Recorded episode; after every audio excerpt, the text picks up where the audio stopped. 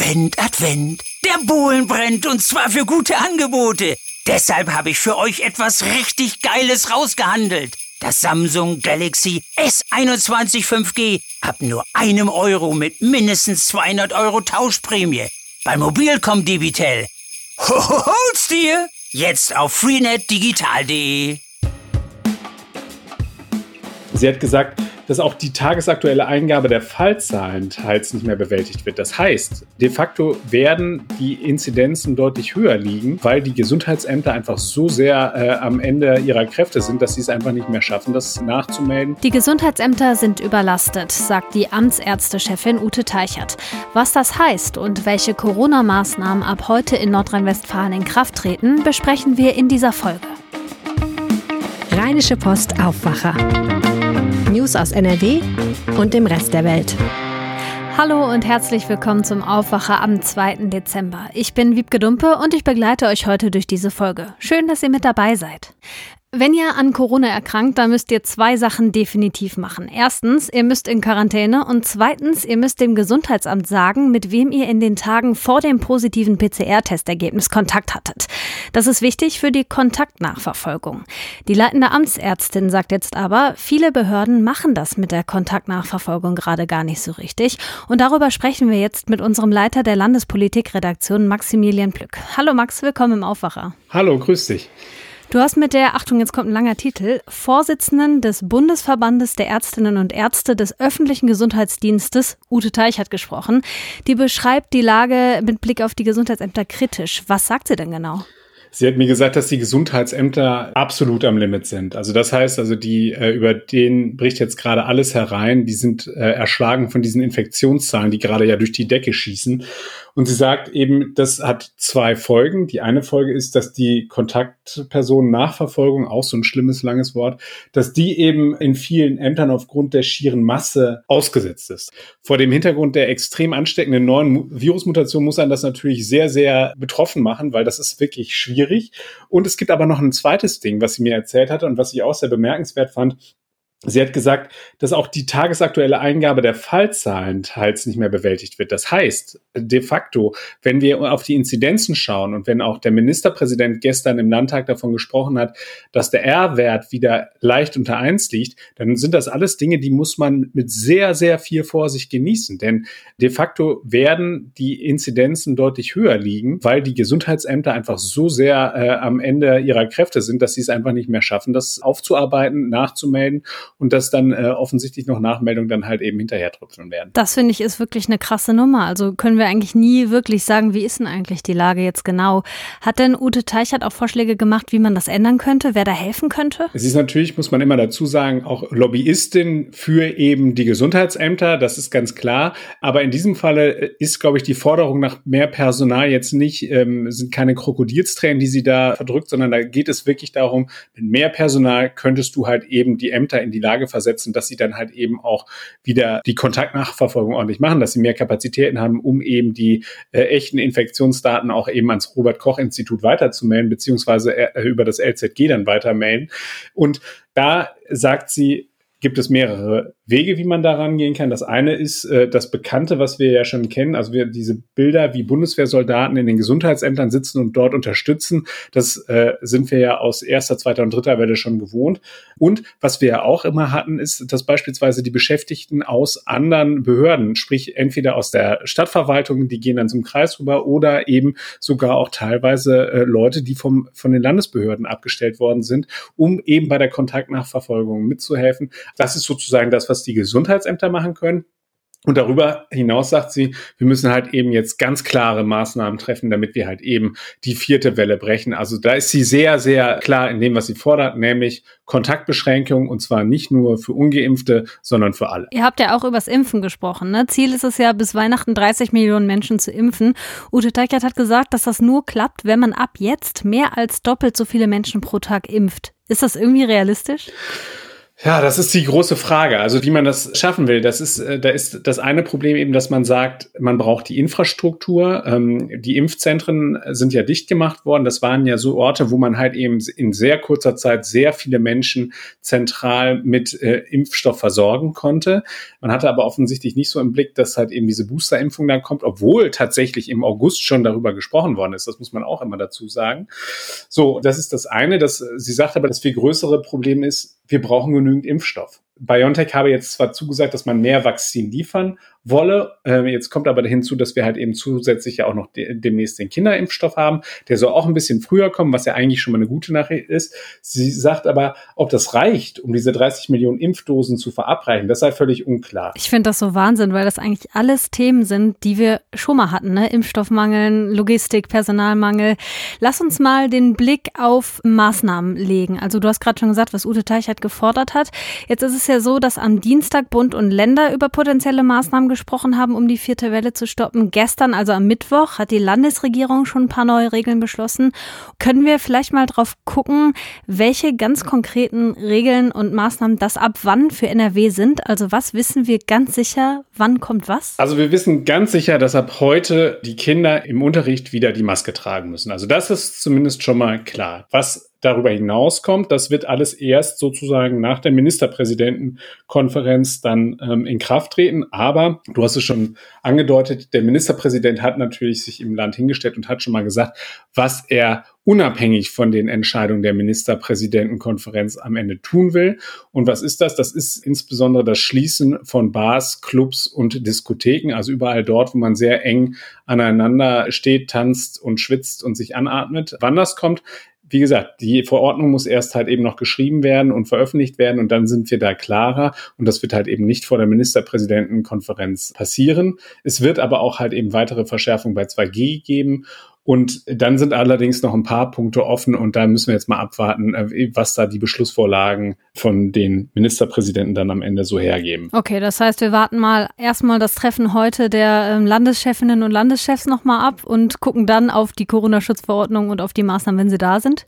Genau, so wird es sein. Also das ist natürlich so, man muss halt eben so ein bisschen schauen, die werden jetzt quasi so eine, so eine einheitliche Haltelinie unten einziehen, also so Mindeststandards setzen und dann kann jedes Land natürlich gucken, also darüber hinaus gehen. Wir müssen ja immer noch vor Augen haben, dass eben es Länder gibt wie Sachsen, da sind extreme Zahlen. Also der Ministerpräsident Hendrik Wüst hat es gestern im Landtag nochmal gesagt, in der sächsischen Schweiz reden wir über Inzidenzen von 2000. Das ist natürlich schon wirklich ein Wort. Die werden ganz andere äh, Dinge machen müssen als eben halt Länder wie beispielsweise Schleswig-Holstein oder eben auch NRW, wo es eben etwas entspannter aussieht. Was wir aber haben und was interessant ist, ist im Land ist gestern eben die epidemische Lage wieder quasi in Kraft gesetzt worden. Das darf man jetzt nicht verwechseln mit der epidemischen Lage von nationaler Tragweite. Aber das Ganze gab es sozusagen in einer etwas abgestuften Variante halt eben auch für das Land. Das heißt also, dass die Landesregierung hat jetzt auch wieder mehr Befugnisse, um halt eben auf die Pandemie reagieren zu können. Die Frage ist natürlich am Ende, wie man das dann mit dem befüllt. Also die, das Land versetzt sich jetzt schon in die Lage, dass sie härter durchgreifen können in Zukunft. Sagt Maximilian Plück, Leiter der Rheinischen Post Landespolitikredaktion. Danke für die Infos. Sehr gerne. So, jetzt mal ein ganz anderes Thema. Wenn ihr öfter Bus und Bahn fahrt, dann kennt ihr das. Der Zug fährt gerade vor der Nase weg, weil ihr euch noch eben ein Ticket am Automaten ziehen musstet. Und das hat natürlich länger gedauert, weil gar nicht so genau klar ist, welches Ticket für wie viele Haltestellen gilt. Das ändert sich aber jetzt, denn ab sofort gibt es in ganz Nordrhein-Westfalen einen sogenannten E-Tarif auf dem Handy. Der kostet im ganzen Bundesland gleich viel. Wirtschaftsredakteur Reinhard Kowalewski hat bei der Vorstellung des neuen E-Tarifs zugehört. Hallo Reinhard. Schönen guten Tag. Dieser neue Handytarif heißt easy.nrw. Wird zwar nicht ganz wie das englische easy geschrieben, ist aber daran angelehnt. Wie einfach oder easy funktioniert das denn mit dem Ticket? Ja gut, du musst dich natürlich erstmal anmelden, aber dann ist es einfach. Du ähm, stehst an der Haltestelle, du gehst auf die App und du sagst, jetzt steige ich ein. Also ich checke ein. Und dann, wenn du ankommst, musst du auschecken. Das ist allerdings natürlich dann schon eine Kleinigkeit komplizierter als bisher. Bisher steigst du einfach aus und die Fahrkarte wirfst du in die Ecke, beziehungsweise falls du auf dem Handy gebucht hast, ähm, ist die dann im Handy drin. Also wenn du vergisst, dann quasi einzugeben, dass du ausgestiegen bist, kann es natürlich sein, dass es ein kleines bisschen teurer wird. weil das System denkt, ach, der ist ja noch ein paar Kilometer weiter gefahren und in Wahrheit bist du nur zu Fuß so parallel zu einer Straßenbahnlinie gelaufen. Oha, ja, das sollte man wirklich nicht vergessen. Du hast gesagt, einfach anmelden. Was meinst du damit genau? Also man kann sich aktuell bei der App Mobil NRW anmelden. Da muss man dann Namen und Adresse und so weiter eingeben und dann eben eine Bankverbindung, also Kreditkarte oder sagen die normale Girokarte, weil die müssen ja das Geld dann abbuchen, wenn du eine Karte gekauft hast. Das können dann zwei Euro sein, das können fünf Euro sein, das können 20 Euro sein, je nachdem, wo du hinfährst. Gut, dann sprechen wir jetzt mal direkt über den Preis. Der basiert bei diesem neuen Ticket nämlich auf der Luftlinie zwischen Start und Ziel. Wird es damit teurer oder billiger für mich? Also ich glaube, viele Leute können viel sparen. Wir haben uns das ausrechnen lassen vom VRR, also für Beispiele, die auch in unserem Gebiet interessant sind. Düsseldorfer Hauptbahnhof zum Hauptbahnhof Neuss kostet eine klassische Einzelfahrt 6 Euro. Das ist die Preisstufe B. Mit dem Easy-Ticket sind aber nur 3,50 Euro fällig. Warum ist das so? Es sind relativ viele Kilometer, aber man überschreitet bestimmte Tarifgrenzen. Darum ist das so. Vom Hauptbahnhof in Essen bis nach Köln Hauptbahnhof kostet 20,40 Euro mit einem normalen Zug. Das ist dann das schöne Fahrtticket NRW. Mit dem Digitaltarif sind nur 15,15 Euro. Und noch lustiger ist es von Düsseldorf nach Köln. Da kostet das Digital-Euro-Ticket nur 9,10 Euro. Aktuell kostet das 11,90 Euro, also ein Drittel mehr. Also ich spreche jetzt von S-Bahn und Regionalzügen. Okay, dann gibt es da also schon Unterschiede. Wenn die Preise mit dem Handyticket und per Luftlinienberechnung so viel günstiger sind, inwiefern könnten denn dann grundsätzlich die einzelnen Tarifzonen abgeschafft werden? Der Kunde kann frei wählen. Er kann die alten Tarife nehmen und er kann den, das neue Tarifmodell nehmen. Zusätzlich haben wir ganz viele Abonnenten, die können, wenn sie sagen wir, an die Grenze von dem Gebiet kommen, für das ihr Abonnement gilt, dann können sie den neuen Digitaltarif nehmen und sagen, na gut, ich sag mal, mein, mein Abo geht bis Düsseldorf-Wehrhahn, ich will aber bis Köln, dann klicke ich eben in Düsseldorf-Wehrhahn an, dass ich einchecke bei dem Easy-Tarif und dann wird abgerechnet bis Köln Hauptbahnhof, bis ich da wieder auschecke. Ist an sich ein tolles System. Und was eben wichtig ist zu sehen, die überschreiten komplett die Tarifgrenzen zwischen den Verbundunternehmen. Die Kilometergrenzen werden nur nach der Strecke gemessen und nicht danach, in welchem der vier Verkehrsverbünde von NRW du jetzt wirklich fährst. Gibt es denn einen Haken? Also du hattest am Anfang dieses Auschecken erwähnt. Naja, also ich habe gefragt, was ist denn, wenn einer vergisst auszuchecken? Das kann einem ja wirklich leicht passieren. Man hört Musik oder man trifft Bekannte am Bahnhof und vergisst dann da anzuklicken. Dazu hat der Herr Castrillo, das ist ein Vorstand vom VR, gesagt, man würde das Problem kennen und man würde da je nachdem, sagen wir, dann nachsichtig reagieren. Also sprich, wenn, wenn ich oder du dann beim VR anrufst und sagst, ja, ich bin aber die zehn Kilometer gar nicht mit der S-Bahn gefahren, sondern mit dem Fahrrad, aber dann habe ich erst mich ausgecheckt, dann werden die sagen, na gut, dann streichen wir eben da ein oder zwei Euro von der Rechnung, sofern einem das dann so wichtig ist. Alles klar. Dann danke ich dir, Reinhard, für die Infos zum neuen Handytarif in NRW. Ja, ich werde das bestimmt gelegentlich mal nutzen in den nächsten Monaten. Ja, und wahrscheinlich auch einige unserer Hörerinnen und Hörer. Genau. S-Bahn fahren ist doch ganz nett.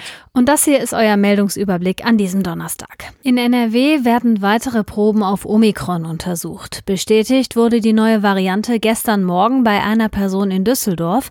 In mehreren Kreisen gibt es weitere Verdachtsfälle. Untersucht wird die Probe eines Reiserückkehrers aus Recklinghausen und aus dem Kreis Kleve wurden gestern sieben Verdachtsfälle gemeldet.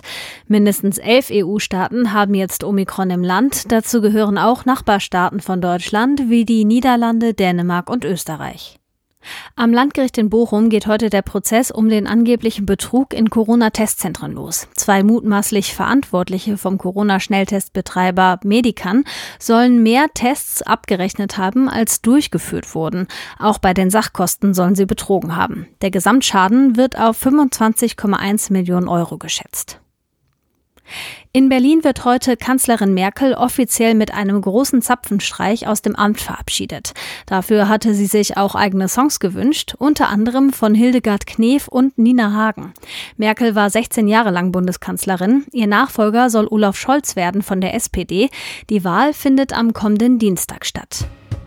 Und noch eine gute Laune-Meldung zum Schluss. In Italien findet heute die Weltmeisterschaft um das beste Eis statt. Bei dem Wettkampf in Bologna sind auch zwei deutsche Eismacher dabei. Und wir bleiben beim Thema Eis, gucken aber aufs Wetter. Weil es in der Nacht im Bergland ordentlich kalt war, können die Straßen glatt sein. Im Laufe des Tages kann da oben auch neuer Schnee runterkommen. Im Rest von NRW bleibt es grau. Vereinzelt gibt es auch Schneeregen und Gewitter mit Graupel. Maximal 7 Grad sind drin. Morgen scheint vormittags noch ab und zu die Sonne. Im Laufe des Tages zieht es sich zu und es gibt Regen und auf den Bergen auch Schnee. Bei Temperaturen zwischen minus 1 und 6 Grad. Das war der Aufwacher am Donnerstag. Ich bin Wiebke Dumpe und wenn ihr mögt, dann hören wir uns schon morgen wieder. Habt eine gute Zeit. Mehr Nachrichten aus NRW gibt's jederzeit auf RP Online. rp-online.de